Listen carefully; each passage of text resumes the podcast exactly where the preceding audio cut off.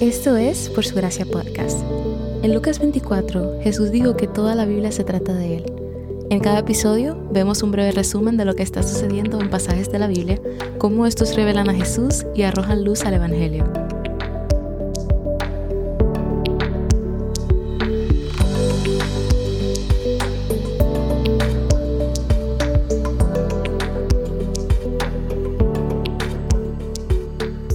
Moisés ha estado en el monte Sinaí durante casi seis semanas, cuando su tiempo con Dios se ve interrumpido. El pueblo se inquieta y crece su impaciencia. Tal vez incluso se preguntan si Moisés ha muerto allá arriba. Después de todo, él es anciano. Han pasado 40 días y la última vez que lo vieron, iba de camino a la presencia de Dios, con relámpagos y una tormenta. Israel apela a Aarón para que les haga dioses. Así que él, que acababa de ver a Dios hace ocho capítulos, termina no solo construyendo un becerro, sino también construyendo un altar frente a él. Aarón ordena una fiesta al Señor, y el pueblo de Israel mezcla su adoración a Dios con otras cosas. Recuerden que este es Aarón, el mismo hombre que ayudó a realizar milagros frente al faraón, el mismo que Dios nombró como sumo sacerdote en los pasajes anteriores, y allí se encontraba derritiendo aretes para hacer un becerro de oro, el mismo material que se iba a usar para los lugares sagrados donde Aarón serviría a Dios en el tabernáculo. El versículo 4 del capítulo 32 dice que el pueblo dijo, Israel, aquí tienes a tus dioses que te sacaron de Egipto. Y luego el texto nos dice que temprano, al día siguiente, se levantaron, ofrecieron sacrificios, comieron y bebieron, y se levantaron a regocijarse. Ahora, cuando vemos la frase temprano al día siguiente, o nos dice que madrugaron, esto siempre es una indicación de la determinación de obedecer, pero esta vez es utilizada para la desobediencia. Es decir, Israel estaba determinado a desobedecer.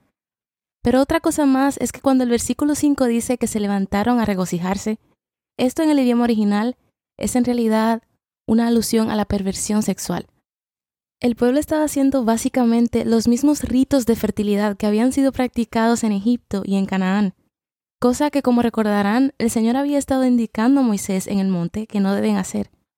Ahora, ¿Por qué de tantos animales Aarón decide elegir un becerro para crear un ídolo? Él pudo haber hecho un ave o el sol. ¿Por qué un becerro?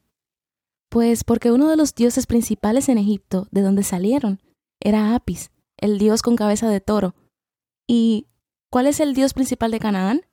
El lugar hacia donde se dirigían era el dios El, y también tenía forma de toro.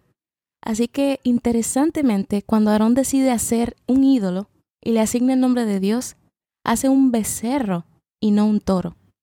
Un becerro es la cría de un toro, un bebé con menos de dos años. Un toro es adulto. Aarón hizo el ídolo que representaba al Dios de Israel con una imagen menos amenazadora, menos fuerte y más débil que los dioses de Egipto y Canaán con los que estaban familiarizados. Este ídolo era una representación más agradable de la imagen de Dios que la nube aterradora sobre la montaña que habían presenciado. Israel incumplió varios de los diez mandamientos con la adoración de este ídolo.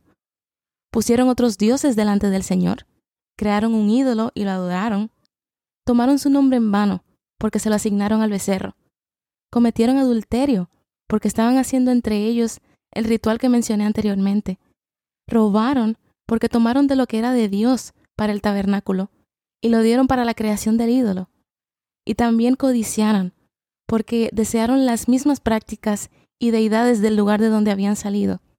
Definitivamente Egipto aún está dentro de Israel.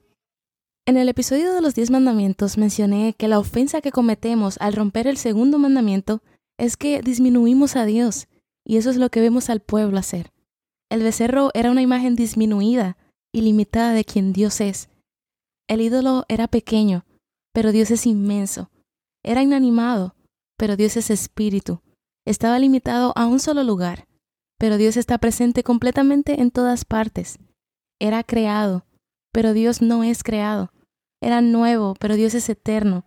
No tenía poder, pero Dios es todopoderoso. Se podía destruir como leímos hoy, pero Dios es indestructible. Tenía poco valor, pero Dios es de valor infinito. Este ídolo era ciego, sordo y mudo, pero el Señor ve escucha, habla y actúa. Aarón fue un ejemplo clásico de Proverbios 29-25. El temor al hombre es un lazo, pero el que confía en el Señor estará seguro. Aarón intercambió el temor a Dios por el temor al hombre. Quería ser aceptado por el pueblo de Dios. Israel atribuye su liberación de Egipto hace unos meses a la estatua que momentos antes estaba en sus oídos y en sus dedos. Mientras tanto, en el monte, Dios deja saber a Moisés lo que está sucediendo. El Señor se enoja y dice que destruirá al pueblo y empezará de nuevo solo con Moisés. Pero Moisés apeló a Dios basándose en las promesas del Señor, que son irrevocables, y en su carácter, que es inmutable. Esto debería recordarnos a otro hombre en el libro de Génesis que intercedió ante el Señor por otras naciones. Abraham. Ahora, ¿Moisés realmente hizo que Dios cambiara de parecer? Hemos dicho que Dios es omnisciente y que es omnipotente, así que realmente no podemos hacer que Dios cambie de parecer. Porque cuando tú y yo cambiamos de parecer es porque nos dan información que no sabíamos, porque no somos omniscientes, o es porque alguien tiene más poder que nosotros y no somos omnipotentes. Nosotros podemos ser obligados a hacer algo diferente o convencidos a hacer algo diferente, pero el Dios del universo no se inclina a ninguna de esas cosas, porque Él trasciende todo eso. Así que cada vez que leas un diálogo como este entre Moisés y Dios, pregunta qué está sucediendo. La respuesta, Dios está poniendo a prueba a su siervo. El Moisés que dijo en la salsa ardiente, ¿quién soy yo para hacer esto? ¿No puedo hacerlo? es el mismo Moisés que ahora intercede por su pueblo delante del Señor y le dice que no puede terminar todo allí. Cuando Moisés y Josué bajan del monte con las dos tablas, las que Dios había tallado y en las que escribió los términos del pacto con su propia mano, Moisés ve lo que está sucediendo, las lanza y las rompe con rabia, que es un símbolo de lo que el mismo pueblo había hecho con la ley perfecta y buena de Dios. Luego destruye el becerro y se los hace beber. Mientras tanto, Aarón culpa al pueblo, evade responsabilidad y algo que me dio risa es que dice que cuando les dieron las ollas y él las echó al fuego, mágicamente salió el becerro. Cuando se le pide una explicación, Aarón hace exactamente lo que hicieron Adán y Eva, culpar a otros y evadir responsabilidad. Este capítulo no termina bien. Moisés pregunta al pueblo quién está del lado de Dios. Era su oportunidad de arrepentirse de romper los mandamientos y el pacto que todos acordaron en cumplir. Los levitas se unieron a Moisés, y a quienes no lo hicieron, él ordenó su muerte.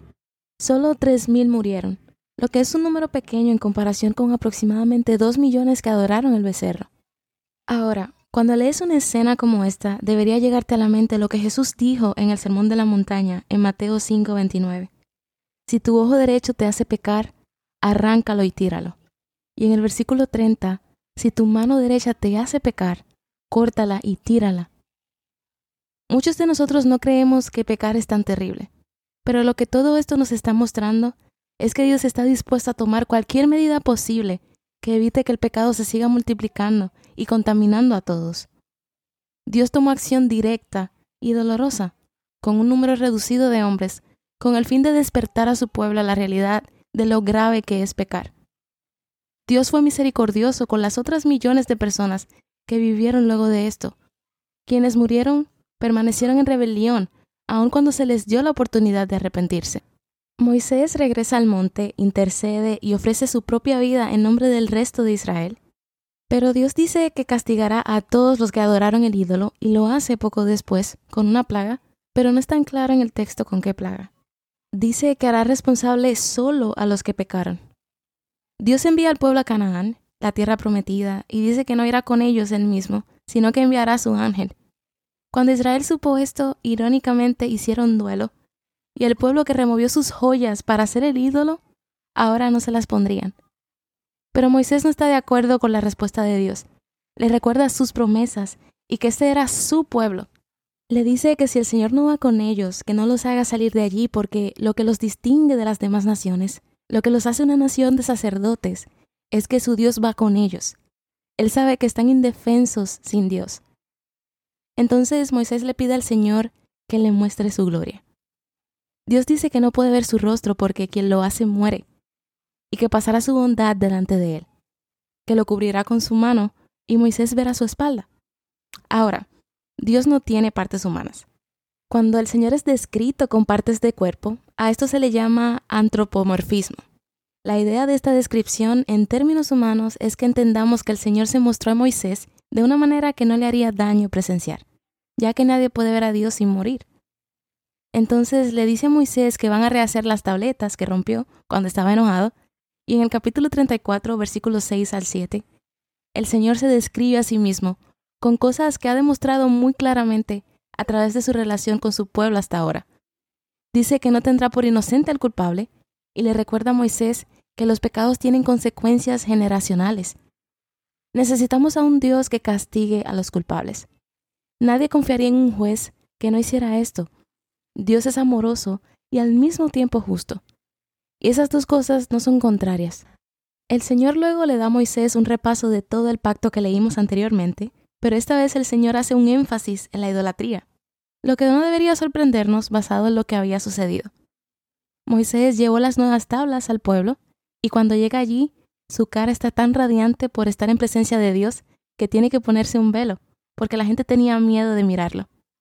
A diferencia del ídolo, que era un intento de ser la imagen de Dios y brillar con oro, cuando Moisés vio la verdadera imagen de Dios, se volvió como Él y brilló con la gloria real de Dios.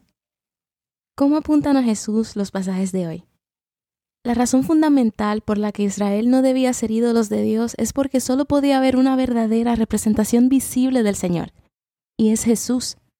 También Moisés pidió que Dios lo borrara como sustituto de los que pecaron, pero Dios no lo permitió. Sorprendentemente, lo que Dios no le permitió hacer a Moisés, él mismo sí lo hizo en la persona de Jesús. Jesús es mejor intercesor que Moisés. Él tomó la ira total que merecíamos y la cargó en sí mismo. En 2 Corintios 3:18, Pablo hace referencia a lo que leímos hoy, cuando el rostro de Moisés brillaba luego de sus encuentros con Dios, reflejando su gloria, y cómo tuvo que cubrirse con un velo, porque el pecado de Israel los había endurecido y en esa condición la gloria de Dios era insoportable para ellos. Pablo describe que la única manera de remover esta separación entre la humanidad pecaminosa y la gloria de Dios, que se representaba con el velo, es cuando venimos a Él a través de Cristo, a través de Jesús. Es solo a través del Evangelio, cuando el velo de separación y endurecimiento es removido, que quienes están en Jesús pueden ver la gloria de Dios. Es a través de ver y entender la naturaleza de Jesús, quien es la gloria de Dios, que el Señor transforma a sus hijos a la imagen de Cristo, así como el rostro de Moisés reflejó la imagen de Dios cuando contempló su gloria. Nos convertimos en lo que contemplamos. Y qué glorioso es que tenemos la Biblia para poder contemplarlo. Por eso vemos cómo los pasajes apuntan a Jesús y el Evangelio en cada episodio que escuchas aquí para que cada día podamos decir al Señor, muéstrame tu gloria. ¿Qué viste del carácter de Dios en los pasajes de hoy? Vi a Dios darnos una declaración específica de su carácter del día de hoy. Se describió siendo compasivo, lento para la ira y abundante en misericordia, antes de decirnos que no tendrá por inocente al culpable. Las primeras palabras que el Señor utiliza para describirse a sí mismo son las que tú y yo no habríamos usado basado en lo que leímos hoy. Habríamos dicho que Él es rápido para la ira y lento para perdonar, porque cuando pensamos en Dios en el Antiguo Testamento, tendemos a solo recordar las historias duras y difíciles de digerir como las del becerro hoy. Pero la realidad es que en el Antiguo Testamento, desde las primeras páginas de Génesis, la tendencia de Dios fue primero la misericordia, paciencia, gracia y perdón una y otra vez, como se describió a sí mismo hoy. Israel desafió y se quejó de Dios una y otra vez, y aún así Él les proveyó. No deberíamos leer el Antiguo Testamento preguntándonos, ¿es Dios bueno? Sino preguntarnos, ya que Dios es bueno, ¿cómo esto que he leído me muestra la bondad de Dios? También en el capítulo 33, versículo 16, Moisés dice a Dios que su distinción entre las demás naciones es que el Señor va junto con su pueblo que Él los acompaña. Y eso es lo mismo para nosotros. Dios es lo que nos da nuestra identidad. Él es lo que es digno de mención de nosotros.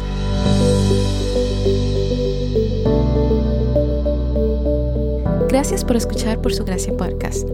Por Su Gracia es un ministerio dedicado a estudiar la Biblia con el objetivo de descubrir el glorioso Evangelio de Cristo en todas las Escrituras. Para más recursos, sigue la cuenta por su gracia estudios en Instagram.